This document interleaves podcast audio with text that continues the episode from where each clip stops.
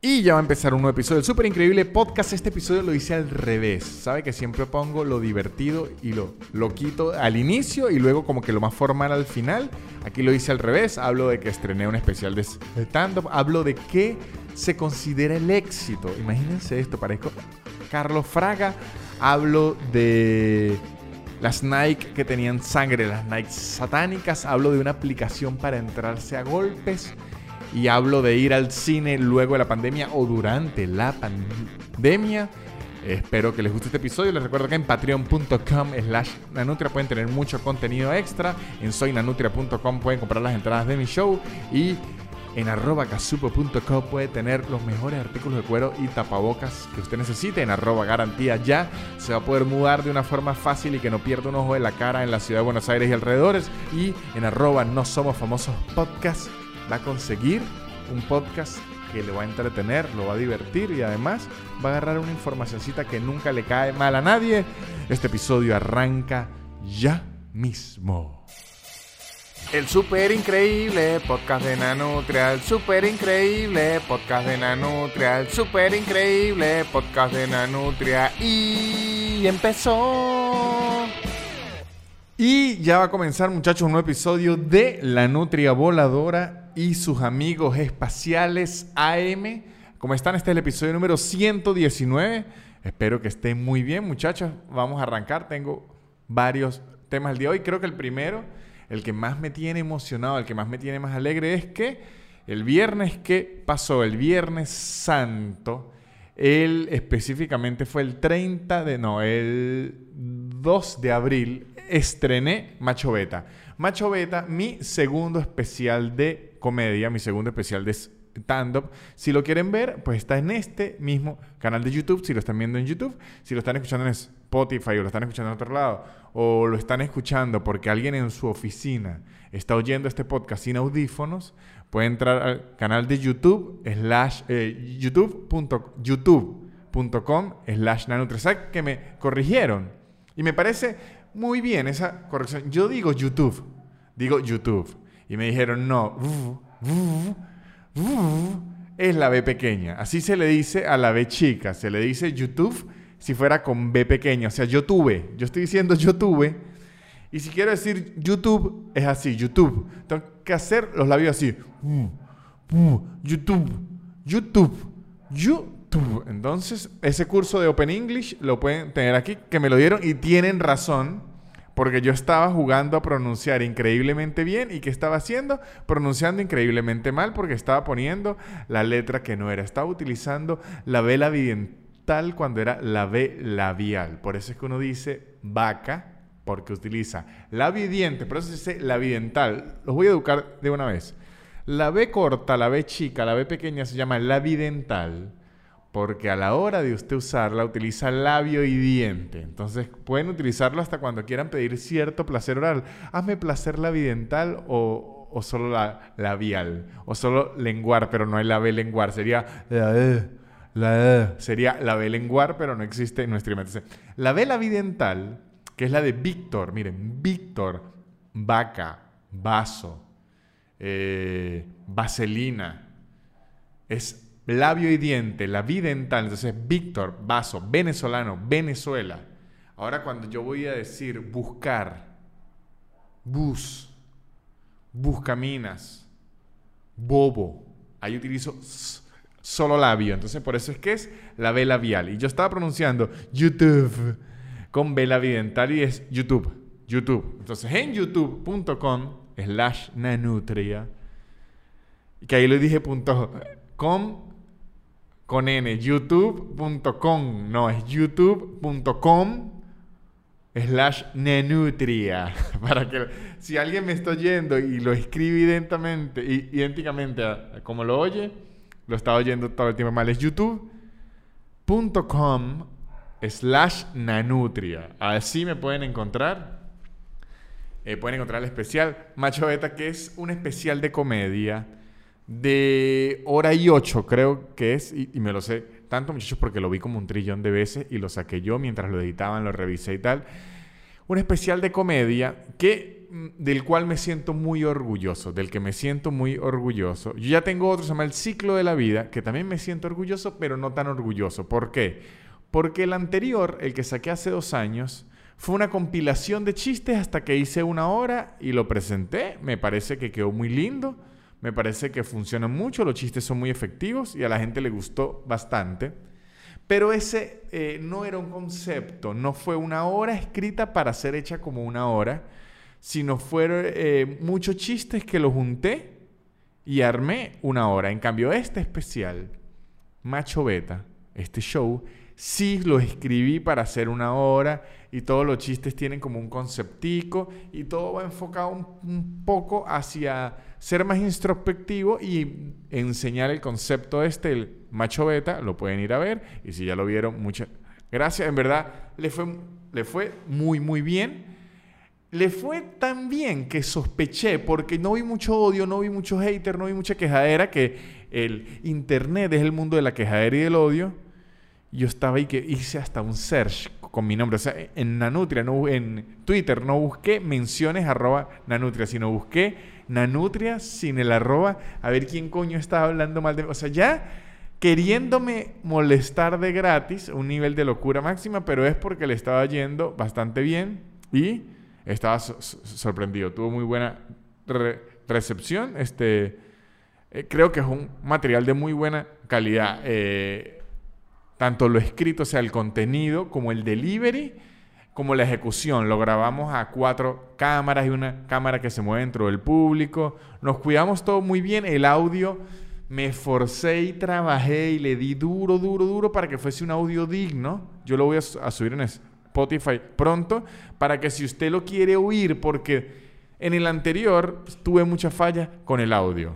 Debo ser sincero, eh, creo que no le puse mucha mano dura a la persona que le hizo la mezcla del audio y quedó defectuosa. A veces se oye alto, a veces se oye bajo, a veces. Entonces, eh, si usted lo deja medio en el aire y está haciendo otra cosa, como que se pierde el sonido. En este me forcé para que el audio fuese el premium, lo mejor que pude lograr con el equipo que tenía. Porque, ojo, de hecho, el, el, el de la mezcla me dijo, Marico, no me mande referencia un especial de Dave Chappelle. Dave, ese se pronuncia Dave, porque es con B la evidental. No me mande referencia a un especial de Dave Chappelle, porque ellos lo graban en otro nivel de locura. Los requerimientos de ellos de audio son una locura. Ellos configuran el micrófono del público de una forma que no se mete su voz. O sea, pero entonces él me dijo, vamos a hacerlo lo mejor que con lo que lo grabamos va a quedar. Y creo que ese fue el resultado. Le dimos vuelta, lo revisamos.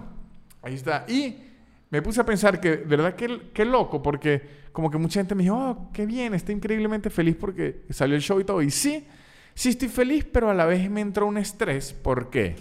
Yo lo hablé esto en el extra de Patreon.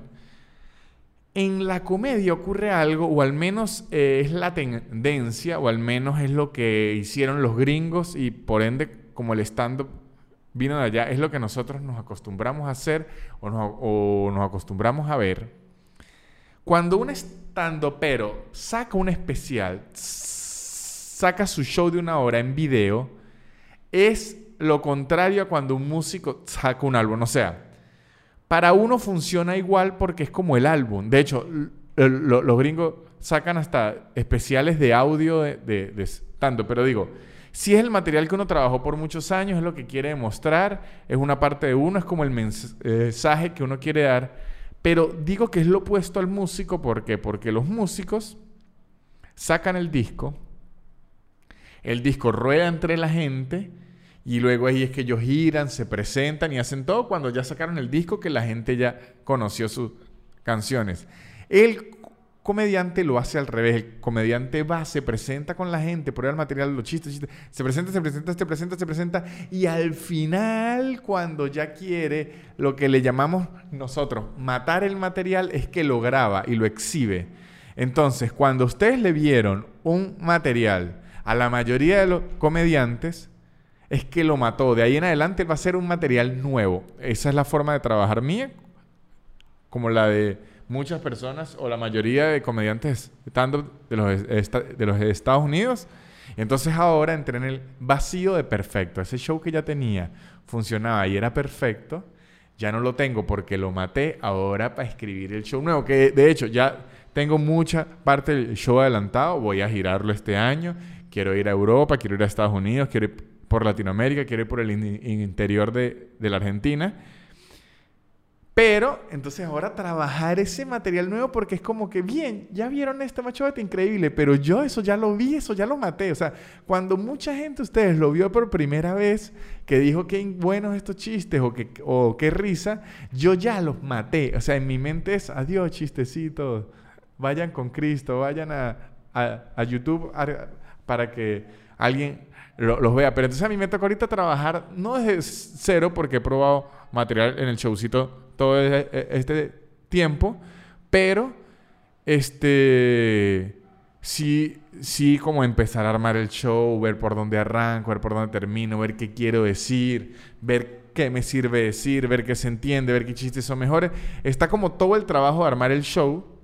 Porque, ojo, yo ya no quiero, ya le, repetí, ya no quiero es solo hacer una hora de chistes. Yo creo que eso es bueno para los comediantes en sus inicios. Eh, siento que a partir de cierto punto ya uno tiene que decir algo.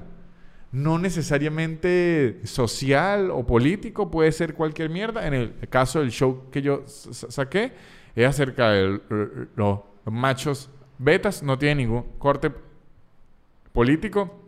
Y creo que social sí, pues, porque incluye a la gente, pero no es que es un statement, es un manifesto para que algo cambie en el mundo. En verdad, eh, aunque a mí yo tengo opiniones políticas fuertes y marcadas, y, eso a la hora de hacer es, stand-up, me gusta ser bien light, me gusta ser relajante, porque siento que como que las personas cuando me van a ver a mí, que si los viernes, los jueves en la noche o los sábados, que mi show, están toda la semana llena de trabajo, con problemas, como que en la casa, todo eso, y dicen vamos a desestresarnos a ir a ver a este muchacho, contar unos chistecitos. Y yo quiero ser esa persona light que le va a hacer chistes, tal, tal, tal, unas cositas, que usted se divierta y luego regrese a su vida miserable. Pero que en el momento que esté ahí, por lo menos yo no poner más pesado eso. Muchachos, mientras grabo esto, hay una cantidad de ruido tan desgraciado. Yo estoy sintiendo que estoy como loco porque hay un perro que no ha dejado de ladrar Además hay unas sirenas y todo. Por suerte en este micrófono no se mete, no monitoreo que se mete. Pero yo estoy aquí como un loco. Perdón que se los diga, pero para que sepan que este programa se graba sin edición. Pero tenía que exteriorizarlo, muchachos, porque me estaba volviendo loco. Yo dije, ¿saben el momento que usted dice que listo, me volví loco? Aquí fue. O sea, si es como una persona se vuelve loca. Llega un punto y uno dice, perfecto, no me pude volver a concentrar en nada, me volví completamente loco. Ok, sigamos. Sigamos. Me, Entonces siempre me dio curiosidad eso que el músico trabaja al revés. Yo tengo muchos amigos músicos, entonces ellos se encierran en estudio, escriben, graban, ensayan, todo, todo, todo, todo. Y cuando terminan el disco, que la gente lo ve, ahí es que arrancan a girar. Uno es al revés, que ojo, por eso es que es complicado la carrera de los comediantes, sobre todo al inicio, porque usted tiene que girar el eh, material y presentar el material sin que la gente lo conozca y que lo haya visto, porque usted necesita que ese material... Es que la diferencia de la música y la comedia es que la comedia se hace al fuego el público, o sea, no hay forma o la forma tradicional de hacerse, porque no voy a decir que no hay forma, debe haber gente que escribe esa mierda y los saca de, directo sin problema, pero yo no conozco y la forma tradicional de hacer un buen material de stand-up es con la gente, la, la, candela de la gente. La música, usted la hace con otros músicos, con productores musicales como distinto, luego usted saca el disco, la gente que le gustó no va y lo visita, y en la música uno siente que uno quiere ir a lo que ya conoce, lo quiero volver a ver, quiero ver en vivo, quiero ver como el performance. Con la comedia no ocurre tanto. La mayoría de personas quiere ver eh, chistes nuevos.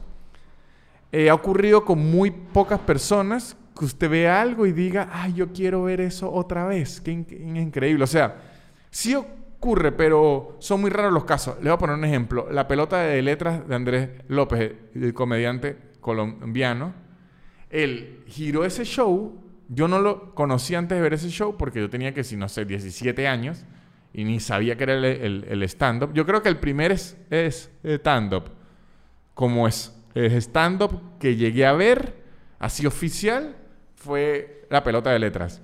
Luego este tipo saca la pelota de letras, que de paso se lo pirateaban en todos lados, pero igual le sirvió para agarrar popularidad increíble. Y luego giró la pelota de letras.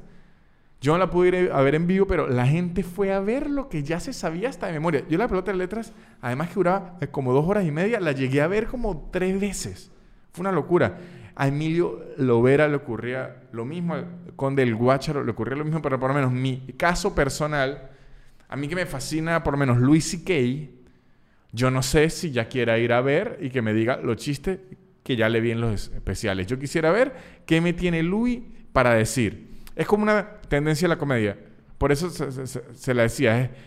Es, muy gringa, pero es mi, estilo. Que la gente no me siga por un chiste u otro, sino me siga por qué tengo que decir yo de forma graciosa. Creo que eso hace que una carrera sea un poco más perduradera, porque me ocurre que si con Dave Chappelle, Dave, volvemos, con Dave Chappelle que saca algo, yo no sé qué va a hablar, pero quiero ver de qué va a hablar. Siento que generar ese interés en la audiencia hace que la carrera sea un poco más longeva para un comediante, porque usted está generando interés sobre su forma de ver la vida, no sobre chistes particulares. Siento que muchas personas que se aferran a un mismo chiste o a un mismo personaje y le dan rosca, rosca, rosca, le puede funcionar muchísimo, puede ir increíble, pero eh, creo que se puede gastar y la gente le puede perder el, interés. entonces andaba en eso, estrenando el especial, viendo todo y me puse a pensar, muchachos, porque andaba en eso con la emoción de la, de la estrenada el especial, ¿cómo se sentirán cuando un director, un actor o algo así saca una película al aire porque, o un músico inclusive, porque, le repito, como comediante, cuando yo grabé este show, yo ya sabía que todos los chistes funcionaban, yo ya sabía que todo eso servía porque es un material que yo vengo rodando dos años, bueno, año y medio, porque el 2000 20 vamos a contarlo como medio año, si no es que menos. Un material que yo vengo rodando, rodando, rodando. Entonces cuando yo ya grabo, por más que pueda ser una mala noche o no, por suerte me fue bien y por, más que en edición y todo eso a veces las risas no se pueden sentir de la forma que se viven realmente y más ahorita con tapaboca, uno está seguro de su material porque ese material ha rodado. Pero cuando un músico, un director, eh, unos actores, usted saca un video, me ocurría en pequeñas escala cuando yo hacía es, sketches con Santo Robot, que cuando uno saca algo así, que la gente no lo ha visto, pero eso ya está grabado, ya está editado, ya está subido, da mucho nervio porque no hay chance de arreglar. Si yo en un show, en una gira, tengo un chiste que no está funcionando y tengo la siguiente función, para arreglarlo, la siguiente función para arreglarlo, la siguiente función para arreglarlo, la siguiente función para arreglarlo, la siguiente función para arreglarlo. Si yo ya no lo arreglé y llegué a grabarlo y no sirvió, coño, ya es culpa mía. Pero tuve muchas funciones para arreglarlo. Cuando usted hace una película, un disco, usted ya lo soltó y de eso quedó. No es que, ay, no, entoné mal ahí, vamos a bajarlo a Spotify después yo lo subo. No, eso ya está listo. Me imagino que para un músico, para un director, debe ser darle vueltas y vueltas y vueltas y vueltas. O sea, si yo le di muchas vueltas a mi especial, y es lo que le digo, es un material que ya está aprobado año y medio, no me quiero ni imaginar un tipo que hace una película o que hace un disco para terminar de elegir qué es lo que queda, porque lo que queda es lo que queda, porque después que usted saca una canción, no, va a decir, ay, ahora es que ahora, ahora la quiero rimar con otra palabra, no, eso ya quedó, amigo, ya quedó. Y eso me llamaba mucho la atención. Les quería hablar de el, estreno del, del, especial. Vi también unas entrevistas de Seinfeld, porque están en todo este mundo del especial, y dije, voy a llenarme de comedia, voy a nutrirme de comedia. Vi una entrevista de Seinfeld, el comediante, si no lo conocen, eh, creo que es el comediante contemporáneo gringo más famoso de todos. El tipo tiene una de las series más vista en, la historia y en, el stand-up es una leyenda. Sencillamente es, es, una leyenda. Hace humor observacional muy particular y muy limpio, o sea, sin groserías, que es dificilísimo hacer. Bueno, a mí en verdad me gusta ser grosero en la, en la tarima porque siento que da fuerza. Eh, es dificilísimo agarrar esa misma fuerza porque la grosería es fuerza. Da la emoción de una. Es difícil llegar a eso sin la grosería. Este tipo lo, logra hacer. Jerry Seinfeld. Y en la pandemia sacó un libro que habla acerca del stand-up y todo esto. Muchachos, me disculparán que esté muy mucho con la temática del stand-up, pero acabo de estrenar Macho Beta. Estaba emocionado, perdónenme. La semana pasada lo que fue para mí fue puro es, el, stand-up. Ahí más adelante le tengo otros de, detallitos, pero lo que les tengo es stand-up comedy. Ajá. Sacó un libro acerca de la carrera de comediante y todo, y lo vi en una entrevista, un podcast, una entrevista que por cierto me envió Daniel Pistola de un podcast que dijo algo que me partió el cráneo en dos y creo que a todos los artistas, deportistas y las personas que se dediquen a un oficio particular porque le fascine, creo que se van a sentir identificadas. El comediante del, podcast, olvidé ahorita el nombre, qué grosero de mi parte yo como persona que hace podcast, bueno, pero el comediante que hace el podcast le pregunta a Seinfeld, que, considera ahorita en la actualidad que es que un comediante haya logrado el éxito. O sea, en la actualidad, en el 2021, ¿qué considera él para decir ese comediante ya logró el éxito? No quiénes, sino qué. ¿Qué, qué se necesita? ¿Se comprarse una mansión, hacer unas películas, tener un especial de Netflix? ¿Qué necesita un comediante para considerarlo exitoso? Y Seinfeld dijo algo que me pareció increíble, que me hizo cambiar. Son de esas cosas que uno oye, que uno dice, yo sí soy huevón, en verdad.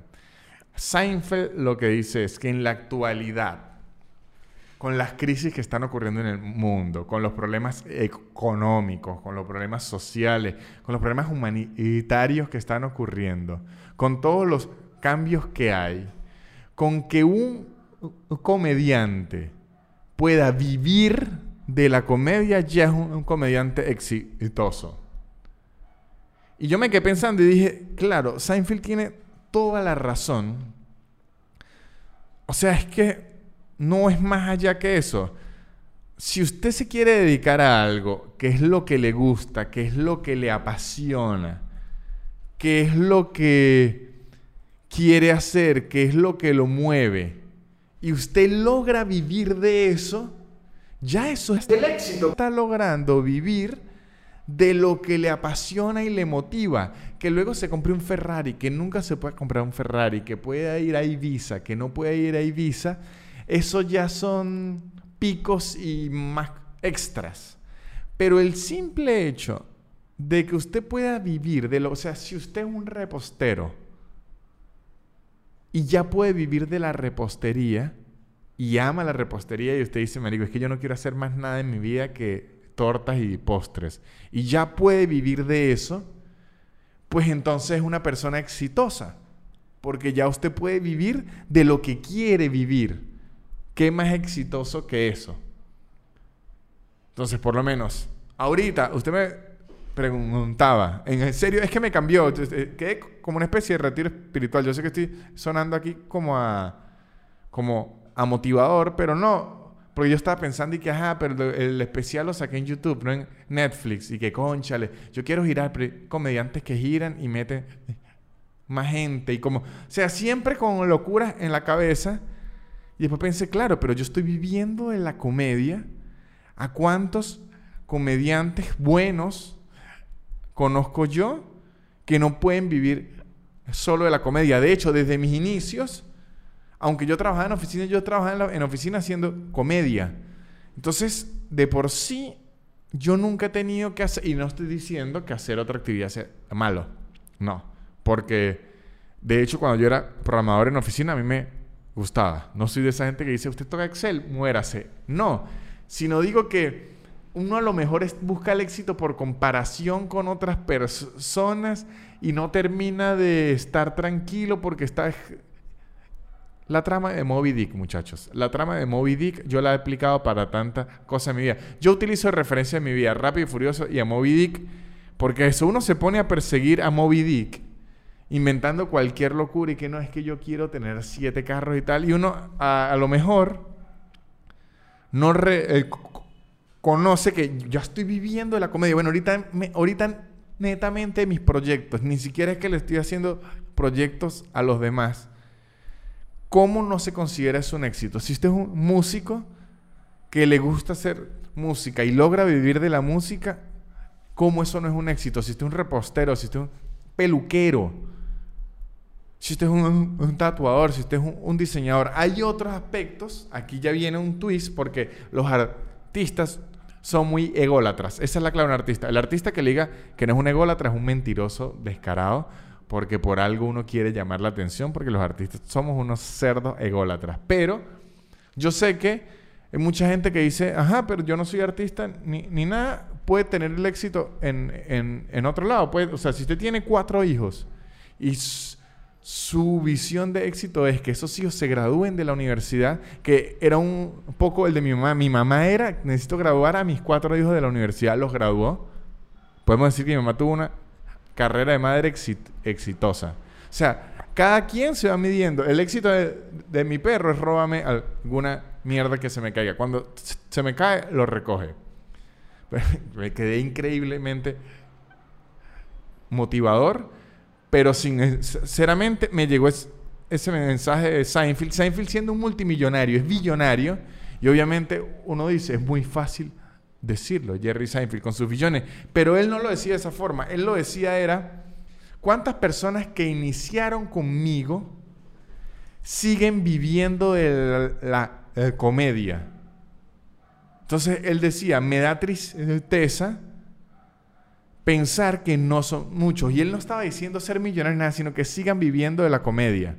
Aunque, ojo, mi, mi, consideración de éxito real sería que me vaya lo suficientemente bien, como hasta los 60, 65, para que yo tenga o locales o, apartamentos para alquilar, para que yo pueda seguir haciendo comedia después de los 60 años, pero no depender de ella. Que yo si quiero retirarme un, año a, a hacer nada, lo pueda hacer porque cultivé muy buenas inversiones. Ese sí sería mi sueño de éxito en la, vejez. Pero ahorita, con estar viviendo la comedia, ya me voy a empezar a considerar una persona exitosa y esto se, los digo muchachos, para los que estén empezando a emprender un proyecto o algo así artístico, en lugar de apuntar a éxito sin sentido que terminan siendo suerte, Dualipa llegó ahí porque es muy buena y porque tuvo suerte. Nunca le estoy quitando lo muy bueno, pero la suerte tampoco se la puedo quitar porque estoy seguro que hay 10 personas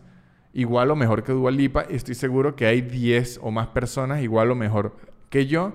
Entonces, siempre detrás del éxito hay talento y suerte. A veces un poco menos de talento, pero la suerte siempre está porque se tuvieron que haber dado ciertas condiciones. Entonces, eh, cuando usted esté planeando una peluquería o algo así, en vez de decir yo quiero tener tres locales y tal, en pensar, ok, quiero vivir de esto. Vamos a empezar con vivir de eso. Después de ahí arriba es como perfecto, pero ya al momento de vivir de algo, usted se puede considerar que es una persona exitosa y hablando de vivir de cosas, qué mejor que vivir de la publicidad. Y seguimos con nuestra campaña en casupo.com, muchachos, de cambiarle la billetera a ese amigo que la tiene en la mierda. ¿Sabe ese amigo que tiene esa billetera que hasta el dinero se le devalúa? O sea, es tan triste que el billete de 100 que meta ahí va a salir de 50 porque la billetera lo que es tristeza y lástima que le van a pagar algo de esa billetera y usted tiene que ir a desinfectarlo porque esa billetera está pero en la mierda. Bueno, en casupo.com decidimos cambiarle la billetera a ese amigo que la tiene en la mierda, muchachos. ¿Y qué tienen que hacer? Tienen que ir a casupo.co, buscar la publicación que tiene la promoción, seguir las reglas y podrán ganarse una billetera para que se la puedan cambiar a ese amigo que la tiene en la mierda. Y si no logra ganársela, ya le estarán dando la indirecta adecuada, que no es indirecta, es directa a ese amigo, para que digan, ok, no se la ganó, pero cómprese una, no sea desgraciado. Ya saben muchachos, por favor, esta campaña me tiene hasta emocionado y todo porque yo he sido ese amigo. Y uno después entiende cuando la cambia, uno dice, sí, yo era un degenerado. Así que sigamos en esta campaña de cambie la billetera ese amigo que la tiene en la mierda con arroba casupo.co. Y garantía ya, muchachos, arroba garantía ya, la mejor forma para mudarse en Buenos Aires y alrededores, que es un seguro de caución. Es una garantía, que es lo que piden aquí, estilo, ¿usted tiene una propiedad? No, no tengo una propiedad porque si no estuviese eh, viviendo en la propiedad. Entonces, ¿qué me puede dar para que usted se mude aquí? Bueno, una garantía y para eso está garantía ya, que no le quita un ojo de la cara, lo deja pagar en cuotas y además tiene inmobiliarias amigas que ya les facilita todo el procedimiento y no tiene que andar con un poco de papeles que terminan casi que con tres hisopados en la nariz, un hisopado anal y muestras de sangre para poder mudarse a un departamento. Arroba garantía ya. Se lo soluciona y vuelve muchachos. Volvió al súper increíble podcast nuestros amigos de No Somos Famosos Podcast el podcast mayamero que usted necesita escuchar. ¿Por qué? Porque le tiene informaciones más tropicales. Yo estoy aquí en el sur entrando en el invierno, ellos están ya ya entrando en el verano. Ellos nos pueden hablar del verano, nos pueden hablar de las vacunas que vienen en un país en donde sí se está vacunando la gente, que aquí en Argentina también lo dicen, pero yo no la he visto porque no tengo ningún anciano cerca. Los episodios están quedando muy divertidos y ustedes siempre dicen, no tengo para oír, haga más episodios. Tienen ciento y pico, 130 y pico, creo de 140 episodios de No Somos Famosos Podcast para que se pongan al día. Visiten arroba No Somos Famosos Podcast. Y seguimos aquí en el súper increíble podcast de la Nutria Voladora y sus amigos espaciales AM. Ya dejemos de hablar de tanto de, tanto y las cositas esas que me gustan a mí, pero a mucha gente lo que le gusta es reírse, no que le digan la teoría. Les tengo aquí unos temas interesantes. Les voy a contar. Primero, fui al cine. Fui al cine, muchachos, fui al cine después de la pandemia y la locura. Está volviendo el cine aquí en Argentina y a mí siempre me gusta ir al cine. Eh, quiero apoyar a la industria del cine. Y además eh, eh, Godzilla vs. King Kong, que es una película que usted dice, esta película seguro la voy a disfrutar en el cine. La disfruté, ¿por qué? Porque ella casi es una atracción de Disney. Si usted va a jugar, a juzgar Godzilla vs. King Kong como una película de cine normal, que usted dice el guion es una idiotez. Godzilla vs. King Kong, usted la tiene que juzgar como una, como una atracción de que son dos monstruos gigantes entrándose a coñazos. ¿Qué espera usted, ah? Que haya romance, que haya lágrimas. Bueno, si hay, prácticamente, si hay. un momento en que dije, mi pobre King Kong. Pero debo decir que el cine en pandemia, tristemente, para la industria del cine, pero muy feliz. Eh, para mí se transformó en el cine de mis sueños. ¿Por qué? Porque con el distanciamiento social, muchachos, hay como 30% de la sala, lo que quiere decir es que usted está sentado lejísimos de la gente, lo que quiere decir que usted no tiene que pedir permiso para entrar, ni permiso para salir, ni la gente le pide permiso para entrar, ni permiso para, salir. Como todo el mundo tiene tapaboca, la gente no anda hablando mierda en el cine. O sea, la, el cine en pandemia es mi sueño húmedo de cine. Lo que descubrí también es que ya uno, o al menos yo, tiene en cuenta lo cochino que éramos antes. Por lo menos, aunque yo no como cotufa, este, pochoclo, palomitas, eh, mi novia sí y, las tenía y a veces por aburrimiento las agarro como para tener algo en la boca o M&M's antes uno los agarraba y ya, y vaya a saber Dios dónde usted había puesto esas manos desde que salió de la casa hasta que compró las cotufas y entró a la sala de cine. Ahora usted está pendiente, no, me tengo que lavar las manos antes de agarrar las cotufas, porque si no me va a dar cólera. Bueno, nos pudo haber dado cólera antes porque yo, al menos yo, no sé ustedes, muchachos, yo andaba en el centro comercial todo, todo compraba las cotufas, los manes y metía la mano y lo agarraba de una. igual ahora, a mí me gustan mucho los doritos, las papitas, me gustan mucho los twistos. Y ahora cuando lo compro digo, ah, tengo que lavarme las manos antes. Yo los compraba y empezaba de una como hace la mayoría de personas. Y ahora yo digo, ahora yo tengo miedo, ay, no, esta mano que hizo, vengo para acá. Y empiezo como a pelear con la mano y que vaya, vaya mano y tengo que lavármelo algo que ni siquiera me puede echar gel en alcohol y ya. Alcohol en gel, siempre digo gel en alcohol, alcohol en gel porque entonces me va a saber alcohol la vaina, me las tengo que lavar. Entonces eso ha hecho que primero yo deje de comprar tantas papitas y eso en la calle. Y ha hecho que ahora yo ande paranoico con todo, pero yo creo que sí el deber ser hasta cierto punto.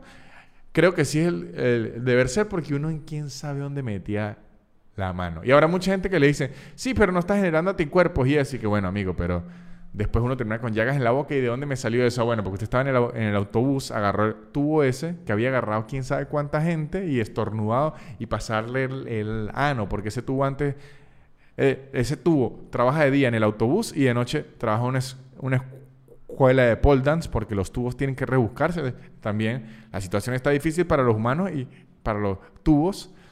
Entonces uno agarraba así ese, ese tubo que como un furruco y luego llegaba ahí un Doritos. Mmm, qué delicioso sabor a la calle. Eso entonces andaba bien pendiente de eso.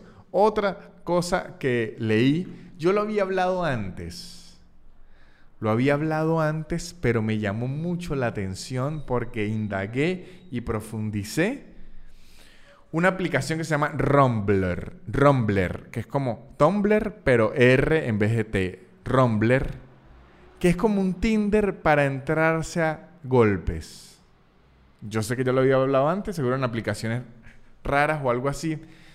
Pero me pareció, antes dije, qué loca es, la gente. Y ahora me parece una genialidad porque hay gente, o sea, si usted está dispuesto sin nada de toxicidad, que no es por una novia, no es por un amigo, no es por un novio, no es por un trabajo, sino es por el simple hecho que usted quiere entrarse a coñazos con alguien. Y hay otra persona dispuesta a entrarse a coñazos con usted. ¿Por qué no deberían entrarse a coñazos esas dos personas si lo que quieren es drenar? ¿Ah? O sea, ¿qué? Igual que sexo. Si hay una persona que quiere coger y otra persona que también quiere coger, y entre las dos personas acuerdan coger, ¿por qué no? Cogen. A menos que sea menor de edad. El Rumble es idéntico. Si usted quiere entrarle a coñazos a alguien y esa persona quiere entrarle a, coñazos a usted, y no hay nada tóxico de por medio, no es que ni mi jefe, no es que el hermano de mi no, nada, nada, nada, sino es el sano sentimiento de caerse a coñazos. El bello y sano sentimiento, igual de legendario que el amor, que el odio y que el deseo sexual, está el deseo de entrarse a coñazos. Eso viene legendario, legendario desde, desde muchos años atrás. Entonces, ¿por qué no una aplicación? Me parece que tiene increíble sentido. Ahora, ¿qué ocurre aquí? Hay problemas porque tiene esta aplicación muchos problemas y sí hay sentido, porque en donde se van a agarrar a pelear, agarrarse a pelear en la calle eh, es, ilegal. Entonces hay muchos problemas con esta aplicación porque de repente usted dos personas agarrándose a, coñazos, llega la policía y ellos dicen, no, pero es que nos conocimos una aplicación, tranquilo, nos estamos dando coñazos como amigos. Somos unos amigos que se están dando coñazos, entonces es ilegal, pueden ir detenidos y eso. Entonces creo que esta aplicación necesita como un Airbnb al mismo tiempo. Alguien que ofrezca instalaciones para entrarse a, coñazos. Como en Pokémon Go, los gimnasios Pokémones. A esta aplicación, si hay alguien aquí que me está escuchando de la aplicación Rumble o alguien que le quiera hacer la competencia, nos podemos asociar. Porque entonces usted tendría que tener como una especie de Airbnb de gimnasios. Pueden ser gimnasios reales de deportes de combate, que si un, tatami o tiene un ring o alguien que tenga un patio. ¿Sabes qué? Yo quiero alquilar mi jardín. Mi jardín yo hago parrilla los domingos y se entran a coñazos de lunes a viernes. Y usted lo alquila, hace referee y llegan dos desconocidos que tuvieron problemas en otro lado y se vienen a caer a coñazo parejo, como nos lo dice la aplicación. La verdad, con la mano en el corazón, muchachos, mucho más allá del chiste, me parece una gran aplicación si las dos personas quieren. Ahora, elegir los match está difícil. ¿Por qué? Por lo menos yo no creo que, la use porque en verdad yo soy muy, muy poco violento, pero ojo, eso dice uno. A lo mejor un día uno por ahí y dice, vamos a ver la aplicación, a ver quién anda por ahí. ¿Qué es lo que pasa? Estilo Tinder, ¿sabes? Cuando uno la abría y decía, Vamos a ver qué hay en el mercado, a ver si me provoco o no. Porque vamos a ver si hay alguien al que le puedo entrar a coñazo. Porque si de repente uno ve a alguien que digo, coño, yo este lo parto. A coñazos, chico. Y de repente uno llega el hijo de puta. Fototrampa aquí es al revés. La fototrampa en Rumbler es al revés, porque usted lo ve todo flaquiti, como raquítico, y dice, ya este lo parto. Y llega y el bicho está yuquísima, gigante, y uno le... No, esa foto es vieja, coño, es su madre. Ahora entrame a coñazo con este bicho. Tiene que haber una forma, que, igual que en el Tinder y que en el sexo. El problema es los coñazos. Vengan y, le digo en dónde radica el problema de las peleas. Principalmente, además, de la violencia. El problema es que llega a cierto punto donde usted no puede decidir si va a seguir o no. A menos que sea una pelea organizada con referee, que usted se rinde. Una pelea callejera, usted se entra a, coñazos hasta que alguien quede inconsciente o lo separen. En Rumble, como usted se está agarrando a pelear porque los dos quieren tal, usted puede decir, marico, si me rindo, me rindo. Entonces, ahí tiene que haber un referee que ahí debe ser las personas que presta casa. O sea, usted llega, el tipo está muy grande, le dice, nah, yo pierdo por forfeit. Si queramos hacer una cita más estilo Tinder, si quiere, pero usted me va a partir la jeta. De verdad, me, parece muy buena esa aplicación. Ha tenido muchos problemas, obviamente, eh, porque además es ilegal probablemente. Yo en verdad no he leído mucho las leyes, pero les voy a ser sincero, me parece una buena solución. Y creo que hay muchas personas con problemas de violencia que lo que le hace falta es una buena coñaza. Y a lo mejor en esa aplicación alguien se las pueda dar. Yo sé que siempre vengo a abogar por la paz, siempre vengo a abogar por el diálogo, pero ¿por qué no con una pelea arreglada como se diría de caballeros? Una pelea de caballeros que diga, mire, yo me quiero entrar a coñazos. Usted se quiere entrar a, coñazos. Muy bien, amigo. Le mando este emoji de, de ojitos de corazón. Nos vamos a ver en media hora en este gimnasio. Llego al gimnasio, me pongo unos guantes y nos caemos a coñazos. Y después digo, ¿sabe qué? Me siento mucho mejor. No le veo lo malo a eso.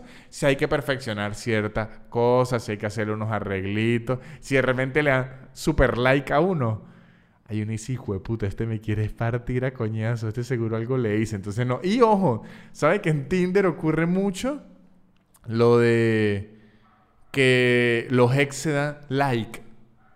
Vi a mi ex, le di like a ver, y que es una situación tan incómoda. Yo estoy seguro que en Romper los ex se van a dar like. Y mire, este tipo de puta, vamos a caernos a coñazo, chico. ¿eh? Y los ex se dan like y usted se pone unos guantes y se va a caer a coñazo con el ex. ¿Cuántas personas de las que están oyendo esto? Quiero que lo escriban en el chat. No pagarían una buena suma de dinero por caerse, no a coñazo de forma salvaje sin que la otra persona quiera, sino a caerse acordadamente en el escenario imaginario que la otra persona quiera caerse a coñazos con su ex. ¿Cuántas personas aquí no lo quieren? Probablemente muchas. No me, no me mientan, así que esta aplicación creo que ahorita le falta, le falta mucho, anda muy nueva, pero le veo futuro. Le veo buen futuro a esta aplicación. De lo último que quería hablar, si pueden ver, hoy hice el episodio al revés, lo hubiese hecho al contrario, porque en donde tengo las cositas divertidas y todo, es aquí al final y donde puse lo editorial y lo más sentimental que fue hasta motivador fue al inicio. Bueno, si llegaron hasta aquí en el episodio ya lo pueden estar disfrutando, pero hoy la estructura del episodio fue al revés. Usualmente y debería ser al contrario. Ya lo corregiré. Lo suavecito y, lo light y, lo light en, en el inicio y luego lo editorial en el final. Otra cosa que vi, ya llevaba semanas e indagué, es acerca de, no sé si vieron la noticia, de un rapero que se llama Lil Nas X. Lil Nas X. Que estuvo buenísimo porque por ahí un pastor evangélico que lo está acusando que le decía Linas, Linas él, Linas él. Una, una, una, locura así que estuvo bien divertido. Pero ¿qué ocurrió con Lil Nas X? ¿Qué hizo Lil Nas X? El rapero gringo hace semanas sacó una campaña con unas zapatillas aquí en Argentina, zapato deportivo. En San Cristóbal le decíamos botas, imagínense. A las zapatillas deportivas en San Cristóbal le dicen botas. Entonces, cuando usted decía, no, es que yo voy con mis botas al gimnasio, la gente de afuera se lo podía imaginar. Era uno que uno llegaba con unas botas estilo de vaquero, uno botines, pero no. Zapatillas deportivas, zapatos deportivos, unos sneakers Nike, supuestamente, que eran como todos satánicos que tenían el 666 y en la suela, como decir la cámara de aire, en realidad tenían eh, sangre y tenían la estrella satánica y entonces se llamaban como las Nike Air Max 97 satanizadas. Tenían un pasaje de la Biblia que es Lucas 10, 18, que, que dice el pasaje, y les dijo, yo veía a Satanás caer del cielo como un rayo. Son, son como unas botas, uno, unas zapatillas, unos sneakers satánicos que dicen que la sangre que tiene el, zapato es el equipo de trabajo que lo ayudó a diseñar y que trabaja con Lil Nas. Y causó mucho furor. Primero, en el mundo religioso, obviamente, porque dijeron, porque a los religiosos, ¿cómo le gusta tener un villano nuevo? Este rapero es satánico. Mire, yo sí sabía, y más el religioso racista que puede mezclar que es rapero negro y satánico. Eso es como sueño húmedo. A los religiosos les fascina tener un nuevo diablo y, y, atacarlo. Y a mí, se lo juro que desde toda la vida me ha dado risa la gente satánica porque son como unos otaku o sea, ellos se disfrazan y se visten eso del diablo, pero es como, es como unos otakucitos. Yo siempre lo hago con ternura. Yo ando en un ritual satánico. Y que sí, amigo, yo también Naruto, vaya para allá. Este, y que está fabricado con la sangre que lo intentaron ver y que, uy, qué satánico, ultra satánico, con la sangre mis amigos y que amigos. Usted está parado encima de una copa menstrual. No venga aquí a decirme eso es un pedazo de caucho relleno de sangre de alguien. Eso es una copa menstrual. Eso ya no es satánico ahora, es algo que se usa mucho, muy a menudo. No venga ahorita usted a tirársela. Tiene una copa menstrual en los pies. Le dimos un nuevo uso a la copa menstrual. Las Nike copa menstrual, que van de una vez a la copa y el líquido que va saliendo va de una vez al zapato. Asco, sí. Útil, no. Entonces, lo tenemos. ¿Qué ocurrió con esta noticia. Le hice seguimiento porque iba a hablar esa semana, pero no sé por qué no hablé y la noticia avanzó. Ahora Nike los demandó. La compañía Nike porque dijo, esas botas, esos, esas zapatillas, esos zapatos deportivos, esos sneakers, no los hice yo. Ustedes están diciendo que son míos y yo me estoy ganando un peo de gratis con un poco de gente. Una señora me están escribiendo. Unos satánicos ahora la quieren comprar. Este, una gente del examen de examen. No, vampiros se la van a querer chupar. O sea, me está metiendo en un peo que si lo hubiese hecho yo, tal vez me aguanto. Pero ¿sabe qué fastidioso? Ganarse un peo ajeno. Dice, o sea, meterse uno en un peo ajeno y mire, y él lo está, está demandando. Aunque a él le sirvió mucho de publicidad, porque en verdad causó así furor y todo. ¿Quién sabe qué tal le resulte con la... la... con el mundo Nike? Ojo, pero este eh, rapero lo que tiene de plus es que él siempre ha sido de controversia. De hecho, yo creo, lo que voy a decir, esperen, a ver si, si, si estoy en lo cierto. Sí, Lil Nas X, no lo quería decir, lo, sabía, pero no lo quería decir. Se declaró además gay, entonces es un rapero. Eso es una ambulancia, muchachos. Hoy el ruido ha estado que me mato. Que me mato. Hoy yo estoy como en un episodio de GTA. Y eso que tengo ya todo cerrado, ya estoy en el estudio, pero hoy han hecho una cantidad de ruido que es absurda. Me disculpan ustedes que tienen que oír eso, pero la verdad hasta les dejé la ambulancia para que supieran, muchachos, lo que he sufrido yo y de verdad esto ha sido una locura. Bueno, Lil Nas es un rapero que siempre ha sido muy controversial y me fascina eso, porque es un tipo que no solo está jugando con la controversia de la sociedad tradicional, sino con el hip hop. Soy un hip hopero que soy gay, además le gusta mucho la música country, el look country que choca directamente con el look del hip hop, porque además el country es muy de blancos. Entonces tiene todo, él le mete, yo le voy a meter a esto cosas de gringo blanco. Además soy gay y en el mundo del hip hop y en el mundo de los barrios y todo, todos, bueno, de hecho en, en el día a día ya ser gay en este mundo tan hipermachista de gángster y ahora le sumó los satánicos. O sea, el bicho va acumulando así polémicas porque primero, me imagino que es porque quiere ser controversial y como el artista punk del momento. Y segundo, porque le funciona. Entonces, muchachos, ahí están. La noticia de las Nike de sangre de Lil Nas. Ya saben que no son, no son Nike. No sé si sean de sangre, probablemente sí. Y que lo están demandando. Esas son las últimas informaciones que tienen acerca de eso. Yo creo que eso debe ser todo por este episodio.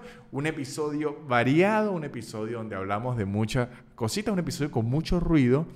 No sé si tanto para usted como para mí, pero muchachos, una cantidad de ruido. De hecho, yo creo, hoy me he sentido, no sé si sea así, me he sentido más tartamudo de lo normal, me disculparán, pero que el ruido me tenía loco. Y eso que esperé un rato, yo estoy grabando esto a las 1 y 30 de la tarde, yo siempre grabo a las 11 de la mañana, pero estaba esperando a ver si bajaba el ruido y ahí vienen que el ruido no bajaba y no bajaba y no bajaba. Y bueno, voy a grabarle el programita. Espero que les haya gustado. Espero que sigan a los patrocinantes arroba casupo.co los mejores artículos de cuero de lujo y en la billetera a su amigo, arroba garantía ya, la mejor forma de mudarse en Buenos Aires sin perder de la cara, arroba no somos famosos podcast, el podcast muchachos que tienen que oír, que van a disfrutar y se van a alegrar. Y recuerden que en patreon.com slash nanutra tienen videos extras todas las semanas. Estrené Macho Beta ya antes. Hay un chiste de Macho Beta que no está en el especial, un chiste como de 8 minutos que está inédito en Patreon, como el Snyder Cut de Macho Beta. Hay un chiste especial que solo está en Patreon. Hacemos pregunta y respuesta. Y si quieren comprar las entradas a mis shows todos los sábados en la ciudad de Buenos Aires y el 25 de abril en La Plata en soynanutria.com. Muchas gracias por estar aquí, muchachos. No les digo más que chao. La élite. Barrera. Yeah. Su, su, super increíble. Pop, pop, pop, pop, podcast de Nanutria. Su, su, su, su, super increíble. Pop, pop, pop, pop, podcast de Nanutria. Es casi una hora llena de locura y un acento gocho que es una dulzura. El perro siempre jodiendo la grabación y él soltando pura desinformación. Su, su, su, su, super increíble. Pop, pop, pop, pop, podcast de Nanutria. Su, super increíble. Pop, pop, pop, pop, podcast de Nanutria.